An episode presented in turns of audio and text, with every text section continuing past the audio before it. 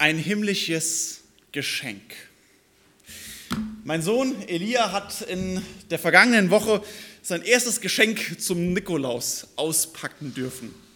Und wir durften im Hauskreis daran äh, teilnehmen und das miterleben. Leuchtende Augen, strahlendes Lachen und viel Spaß. Okay, nicht so sehr am Geschenk, sondern vor allem am Auspacken und am Geschenkpapier. Also für mich war das so das erste zu lernen, das schönste Geschenk, was man einem nicht mal Einjährigen machen kann, ist einfach Papier schenken. Unsere Themenreihe durch den Advent hat ein etwas ähnliches Ziel. Wir haben auch ein himmlisches Geschenk darüber geschrieben. Darum soll es gehen. Was ist ein himmlisches Geschenk? Und wir wollen dem auf den Grund geben, was der Vater im Himmel mit Jesus Christus, seinem Sohn, uns geschenkt hat. Vielleicht ist die Hoffnung die damit verbunden ist, dass ja, bei euch auch so leuchtende Augen, strahlendes Lachen und glückliche Herzen entsteht. Äh, vielleicht etwas überzogen. Schön ist, wenn es natürlich trotzdem so ist. Aber so ein bisschen das soll es hoffentlich innerlich in euch bewirken. Es darf auch gerne äußerlich durch strahlende Augen zum Ausdruck kommen, indem das verstanden wird, was ist das, was der Vater uns schenkt? Was ist das für ein himmlisches Geschenk, das wir in Jesus Christus haben? Und nach den ersten beiden Predigten über dieses Thema, was wir anhand vom Hebräerbrief entlang gehen, die erste Predigt war Jesus der Einzigartige und die zweite Jesus unser Bruder, stehen wir nun vor einer Doppelpredigt.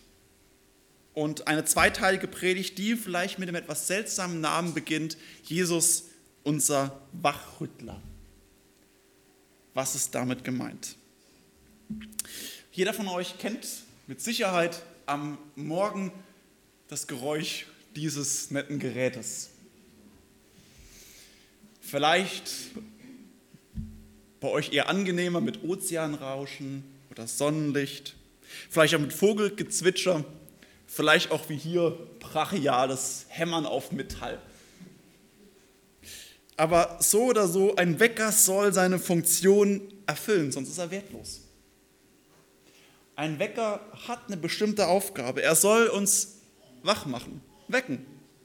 Auch dann, wenn vielleicht wir gerade in den wunderschönsten, süßesten Träumen sind, wenn wir gerade erst eingeschlafen sind, wenn wir gerade tief und fest und schön schlafen und alles herrlich, Ruhe ist, das Bett ist gemütlich, es ist schön warm und ich träume, gerade wenn es nachts, wie stirbt mir letzte Nacht, ich träume von der Südsee und dann kommt dieses Geräusch. Und äh, jemand, auch wie ich, der, der morgen schwer hat, aus dem Bett auszugehen, muss der Wecker auch manchmal mehrmals klingeln und etwas unsanft uns aus dem Bett fördern. Bei unserem Predigtext heute in Römer 3 geht es genau darum, dass die Geburt von Jesus Christus so ein bisschen wie ein Wecker ist. So ein bisschen wie ja, ein Weckruf. Und das, wir haben es eben schon von Manfred gehört, dass der erste Advent uns auch wach machen soll uns aus dem geistlichen Schlaf herausrufen soll, uns wachrütteln sollen und ausrichten auf den zweiten Advent.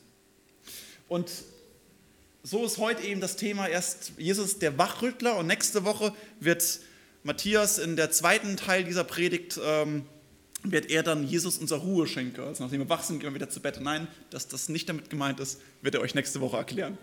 Hoffentlich. ähm, Nächste Woche geht es dann weiter mit Jesus, unser Ruheschenker. Und sie baut aufeinander auf. Es ist eine zweiteilige Predigt. Ich habe den einfachen Teil, Matze muss dann gucken, wie er die Kurve kriegt. Ich will zuerst unseren Predetext uns vorlesen, Hebräer 3. Ich höre dich ein, wenn eine Bibel dabei hat, aufzuschlagen. Hebräer 3, die Verse 7 bis 19.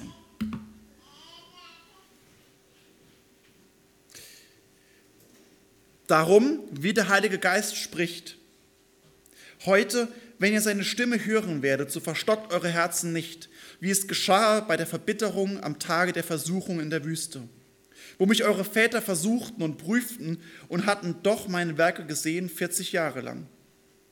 Darum wurde ich zornig über dieses Geschlecht und sprach, immer irren sie im Herzen, aber sie verstanden meine Wege nicht, so dass ich schwor in meinem Zorn, sie sollen nicht zu meiner Ruhe kommen.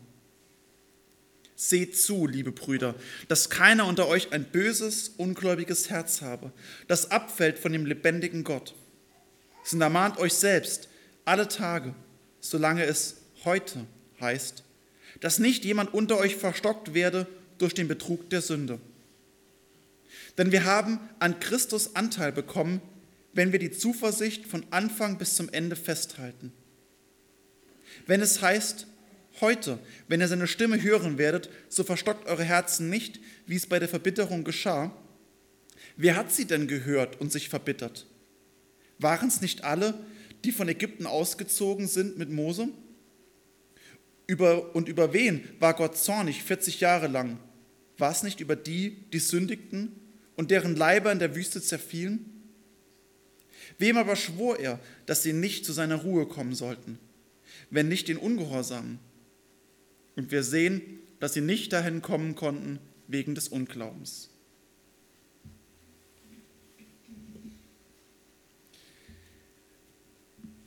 Unglaube verschließt. So habe ich diesen ersten Punkt genannt. Und vielleicht ist es aufgefallen, dass der Predigttext hier im Hebräer zur Hälfte aus einem einzigen Zitat besteht. Nämlich ein Zitat aus Psalm 95. Dort die Verse 7 bis 11. Und interessanterweise, wir wissen nicht, wer, Hebräerbrief, äh, wer den Psalm 95 geschrieben hat, aber der Hebräerbrief sagt einfach, es ist der Heilige Geist, der spricht. Darum, wie der Heilige Geist spricht. Der Heilige Geist ist der Autor vom Psalm 95. Es ist der Heilige Geist, der spricht, aber der eben nicht nur im Psalm 95, sondern es ist der Heilige Geist, der hier spricht im Alten Testament und im Neuen Testament. Alles, was zwischen diesen zwei Buchdeckeln stehen, sagt der Hebräer und hält das am Anfang fest. Es ist klares und deutliches Reden des Heiligen Geistes. Wir haben hier verschriftlichten Heiligen Geist im Alten und Neuen Testament. Und so fängt eigentlich dieser Predigtext an, indem man nochmal die Bedeutung des, hier speziell des Alten Testaments hervorruft. Ist es kein kein altes, Buch, es ist keine Geschichte, die vielleicht noch die Juden angeht, aber uns nicht, sondern sagt, es ist der Heilige Geist, der spricht, klar und deutlich. Und der Heilige Geist spricht in Psalm 95, was er tut, ist einen Rückblick geben auf die Geschichte Israels. Und sie soll eine Mahnung sein. Als dieser Psalm entstand, hat sich also der Psalm an das Volk Israel gerichtet um ihnen selbst zu sagen, schaut auf eure eigene Geschichte. Schaut auf das, was Gott mit euch gemacht hat und schaut, was daraus geworden ist. Aber genauso, und der Hebräerbrief ist ja im Neuen Testament, ist es eben auch nun für uns. Nicht nur sagen, das ist für die Juden gewesen, für früher, sondern es ist genauso für uns eine Geschichte, wo der Hebräerbrief sagt, schaut auf das, schaut auf das, wie Gott mit dem Volk Israel gehandelt hat. Und lasst es euch ebenso als Mahnung sein für die Christenheit. Sowohl im ersten Jahrhundert, als der Hebräerbrief geschrieben wurde, als auch für uns. Und es ist die Mahnung, dass Unglaube verschließt. Unglaube verschließt. Heute, wenn ihr seine Stimme hören werdet, so verstockt eure Herzen nicht. Heute, wenn ihr seine Stimme hören werdet, so versteckt eure Herzen nicht. Wenn man es so liest, ist der erste Gedanke, ja klar, ist doch irgendwie selbstverständlich. Wenn Gott redet, wenn ich Gottes Stimme höre, wenn Gott klar und deutlich zu mir spricht, natürlich höre ich dann hin, natürlich verschließe ich mich da nicht. Wenn Gott zu mir redet, ja, dann ist doch klar, dass ich gehorsam bin. Schließlich ist es doch Gott, der redet. In der Theorie. Das mag in der Theorie vollkommen klar sein. Und wenn man so hört, ja klar, wenn Gott zu mir redet, dann befolge ich das. Allerdings ist die Praxis wohl oft anders. Und genau darauf verweist der Psalm. Nämlich, wenn er sagt, so wie es geschah bei der Verbitterung am Tag der Versuchung in der Wüste, wo mich eure Väter versuchten und prüften, hatten doch meine Werke gesehen 40 Jahre lang. Das Beispiel ist ja ein, ist ja ein hochdramatisches Stück ähm, aus der Geschichte des Volkes Israel. Und wir lesen davon ausführlich im zweiten und im fünften Buch Mose. Dort, wo Gott das Volk im zweiten Buch Mose aus der Sklaverei in Ägypten herausgeführt hat, aus der Knechtschaft, wo sie 400 Jahre lang gelebt und versklavt wurden. Wie er Mose berufen hat und zum Pharao sendet. Wie er in Ägypten die zehn Plagen als Strafgericht über die Ägypter schickt.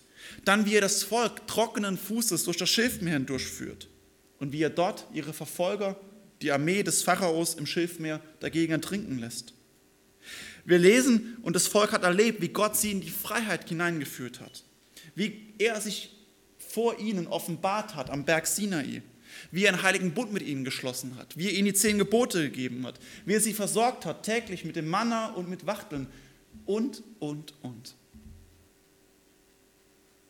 An so vielen Stellen hat das Volk Israel zu Genüge die Werke Gottes gesehen, erlebt und genau gewusst, Gott versorgt uns auf vielfältige Art und Weise. Und doch reagierten sie, indem sie ihn prüften, sich beschwerten. Und ich finde, der Gipfel ist eigentlich, wenn wir es lesen, dass sie murrten und sagen, ach, wären wir nur in Ägypten geblieben. Das ist so die Frage, was, was muss in Gott da vorgegangen sein, wenn er so viel tut, wie er an ihnen handelt, sie in die Freiheit führt und dann kommt die Reaktion, ach, wären wir nur in Ägypten geblieben. Ohne Gott waren wir viel besser dran in der Sklaverei. Dort hatten wir wenigstens einen geregelten Tagesablauf, hatten wir zu essen, wurden zwar versklavt, aber es war alles geordnet.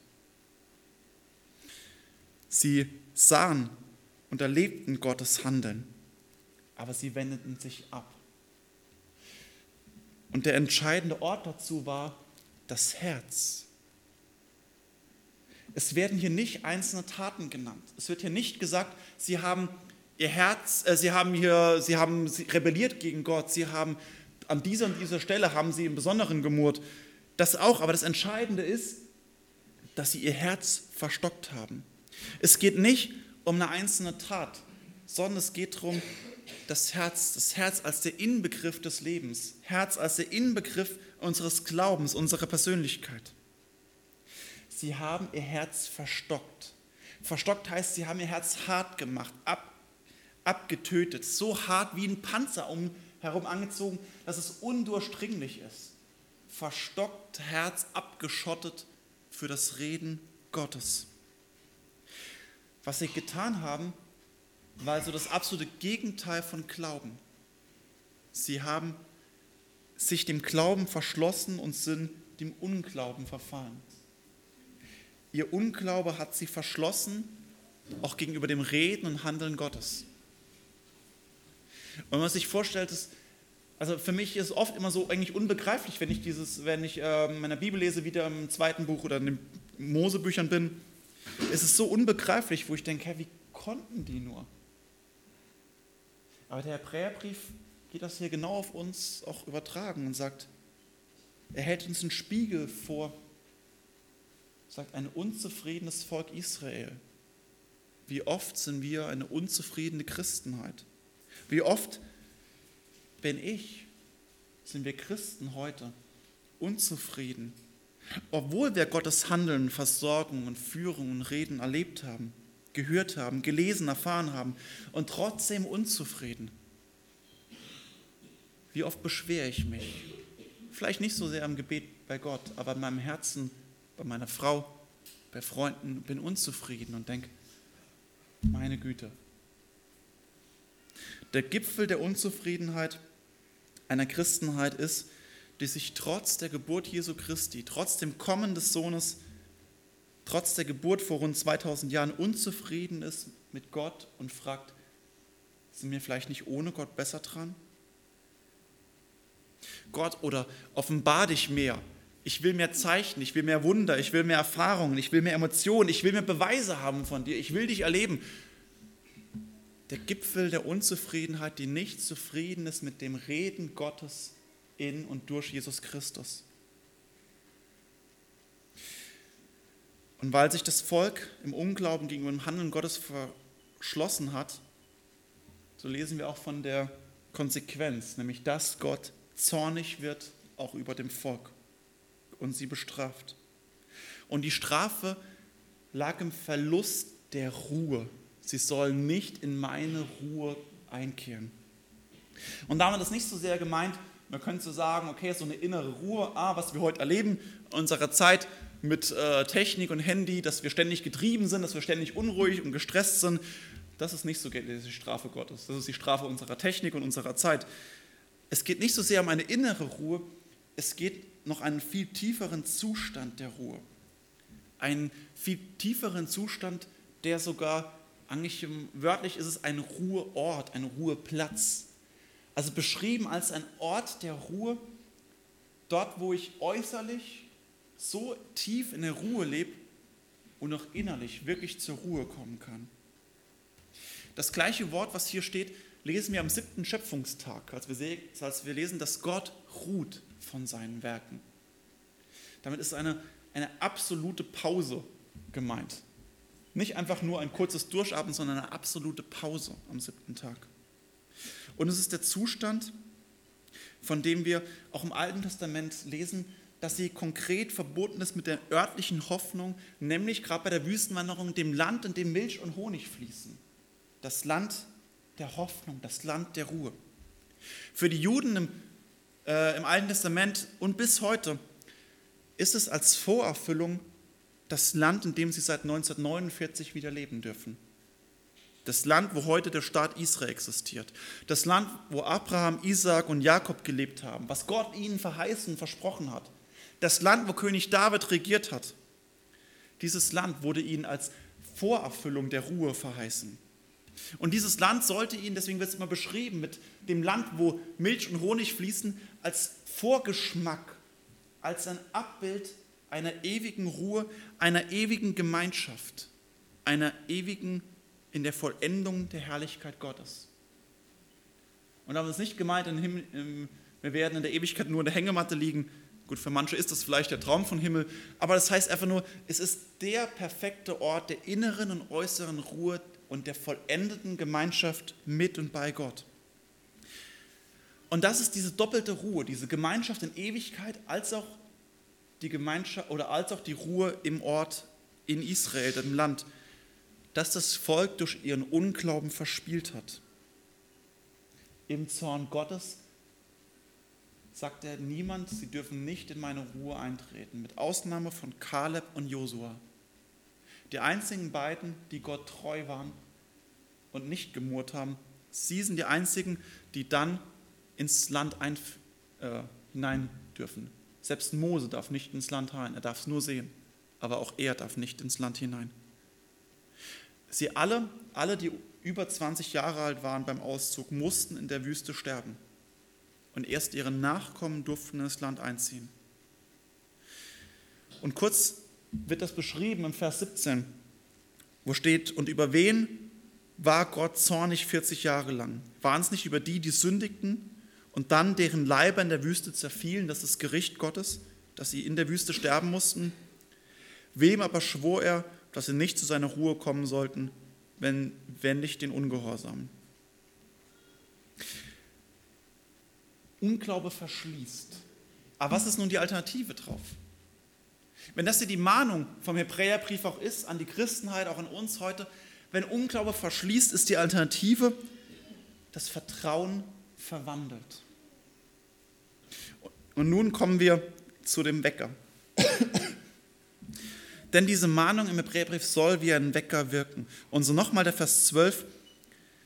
Seht zu, liebe Brüder, dass keiner unter euch ein böses, ungläubiges Herz habt, das abfällt von dem lebendigen Gott. Als der Hebräerbrief mahnt dann, lasst euch nicht verführen. Lasst euch nicht zum Unglauben verführen. Habt Vertrauen in diesen Herrn und Gott. Und wieder betont der Hebräerbrief das Herz. Nicht einfach nur konkret, wenn du das und das tust, dann ist schon alles in Ordnung, sondern nein, es geht um unser Herz, das verwandelt werden muss. Von einem ungläubigen zu einem gläubigen Herzen. Ein Herz, das nicht abfällt vom lebendigen Gott. Also ein Herz, das mit Gott verbunden ist und auf Gott ausgerichtet ist.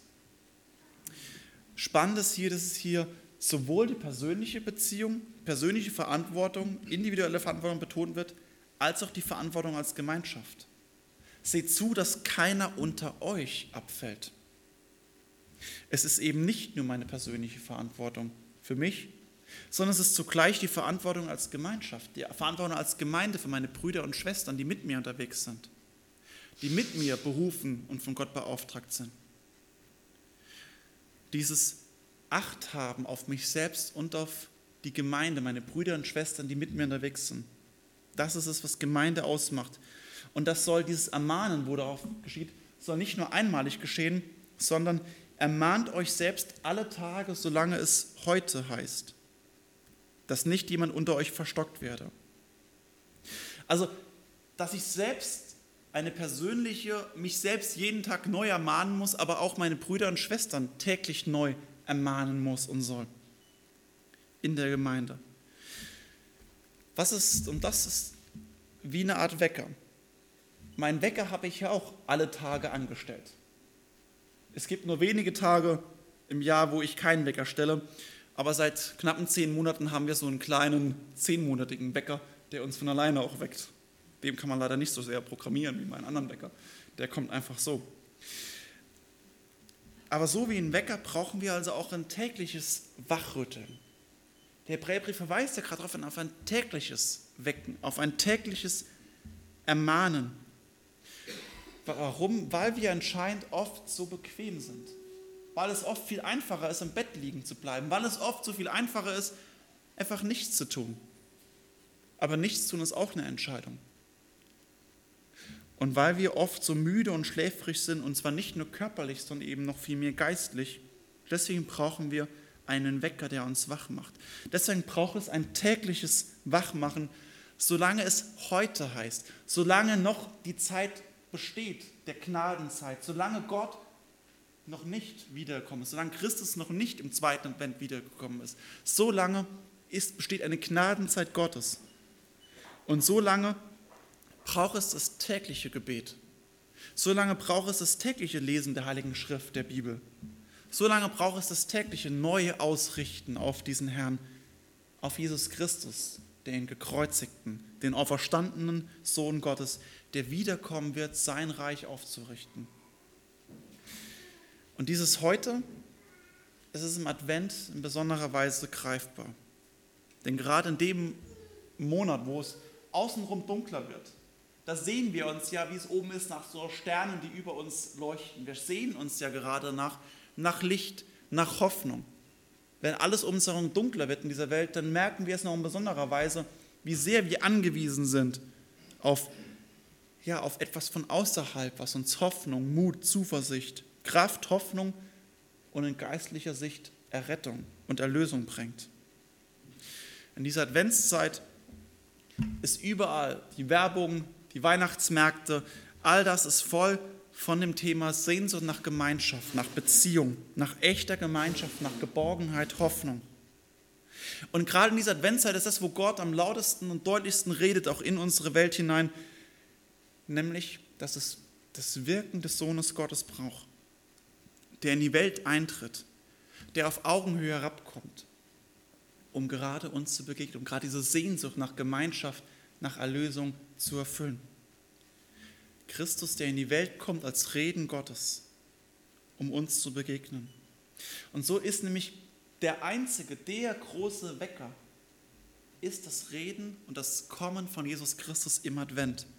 Er ist derjenige, der uns wachrütteln will und der dich wachrütteln will, geistlich, vielleicht auch manchmal körperlich. Und er sagt, verschließ dein Herz nicht im Unglauben, sondern dein Herz soll verwandelt werden. Ich will dein Herz verwandeln. In Glauben, in Vertrauen, in Zuversicht, in Festhalten auf ihn, den Herrn, als auch den Vater.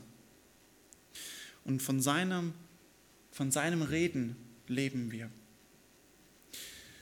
Und hier ist auch die Mahnung, lasst euch nicht durch die Sünde betrügen, weil gerade so viele Arten, Weisen gibt es in dieser Welt, die unser Herz gefangen nehmen wollen, die uns betrügen und die uns verschließen wollen.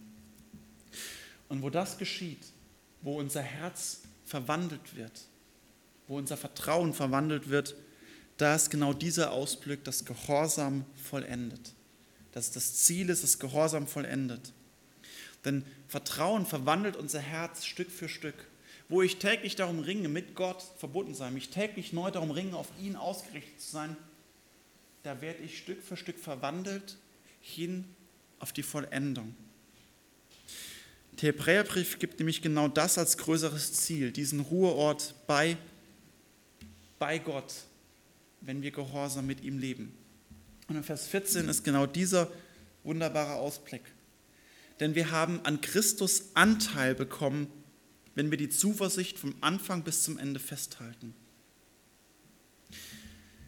Glaube und Nachfolge an Jesus Christus stehen genau in dieser Verheißung, dass ich Anteil habe an ihm. Anteil an Christus. Mit ihm verbunden zu sein. Ich in ihm und er in mir. Genau das ist diese, diese Verheißung, Anteil zu haben. Ich bin mit ihm in besonderer Weise verbunden. Ich lebe durch ihn und von ihm. Und was hier beschrieben wird, ist dann der Anfang einer Wegstrecke. Einer, keines Sprintes, sondern einer Wanderung. Eine Wanderung, die in unserem Leben beginnt mit dem Glauben an Jesus Christus. Eine Wanderung, die beginnt für die Christenheit von dem Kommen Jesu Christi am ersten Advent mit seiner Geburt, die hier beginnt und eine Wanderung ist durch die Zeiten hindurch, durch so manche Wehen, wie Manfred auch gesagt hat, bis zum Ziel, dem zweiten Advent, der zweiten Ankunft, der Wiederkunft Jesu Christi. Was wir jetzt sind in dieser Zwischenzeit, leben wir diese Zwischenzeit in dieser Hoffnung, dieser Ausblick, Jesus wird als Herr, als König, als Richter dieser Welt wiederkommen. Und wer Anteil an ihm hat, der ist auf der Wanderung zwischen diesen Zeiten, zwischen diesen ja, fast schon Welten. Und der Hebräerbrief vergleicht an, im Vers 16 genau, ähm, im Vers 16 vergleicht er ihn schon, wie auch davor im Versen 1 bis 6 im gleichen Kapitel, Jesus mit Mose. Dort steht, waren es nicht alle, die von Ägypten ausgezogen sind mit Mose.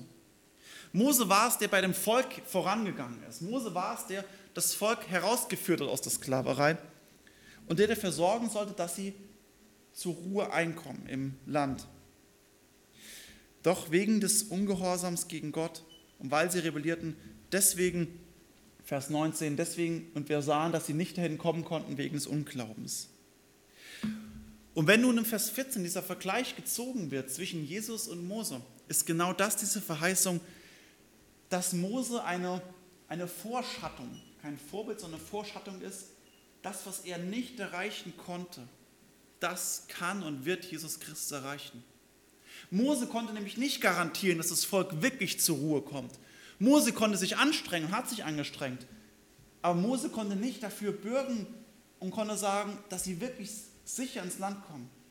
Mose war ein Führer, ein Wegweiser. Aber das Eigentliche ist, und das ist nun die Vorschattung, dass in Christus die Erfüllung ist.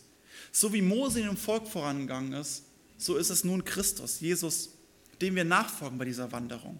Und er ist es, der seit Advent unterwegs ist und seit er dir den Glauben geschenkt hat, dich in die Hand nimmt. Und er ist es, der dafür garantiert, wenn du mit ihm im Gehorsam verbunden bleibst, wenn du Anteil an ihm hast, wenn du Anteil an seinem Leben, an seinem Sterben, an seiner Auferstehung hast, dann garantiert er, dass er dich sicher leitet in dieser Wanderung, in diesem Leben und bis zum zweiten Advent, der Wiederkunft Christi und bis in diesen Ruheort.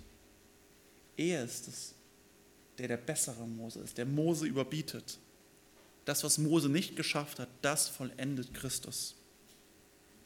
Und so ist es die Geburt von Jesus, die der letzte und der ultimative Weckruf Gottes sind. Er ist der, der dich wachrütteln will und der dich täglich neu wachrüttelt, geistlich und sagt und dich ermutigt, rede mit mir, bete, lese in der Schrift, richte dich jeden Tag neu auf mich aus und sei mit mir unterwegs, wandere mit mir. Advent ist genau das dazu da, dass unser Herz sich nicht von allem anderen ablenken und betrügen lassen will und soll, sondern dass unser Herz verwandelt wird im Vertrauen auf ihn. Und wir sind eingeladen zu diesem Herrn Erlöser, der Mensch geworden ist, der ins Kreuz gegangen ist, zu ihm eingeladen zu sagen, ich will dir vertrauen. Und wer ihm vertraut und wer gehorsam ist und wer seiner Stimme gehorcht, wer ihm nachfolgt, der hat diese Verheißung, dass die Vollendung auf ihm wartet, wer mit ihm verbunden ist. Der darf wissen, mein Ausblick ist nicht, hier eines Tages zu sterben wie das Volk in der Wüste, sondern der Ausblick ist ein ewiger Ruheort, eine ewige Hoffnung, meine Halt, mein Trost in der Gemeinschaft bei und mit diesem Herrn Jesus Christus, in der völligen Ruhe, dem himmlischen Jerusalem. Amen.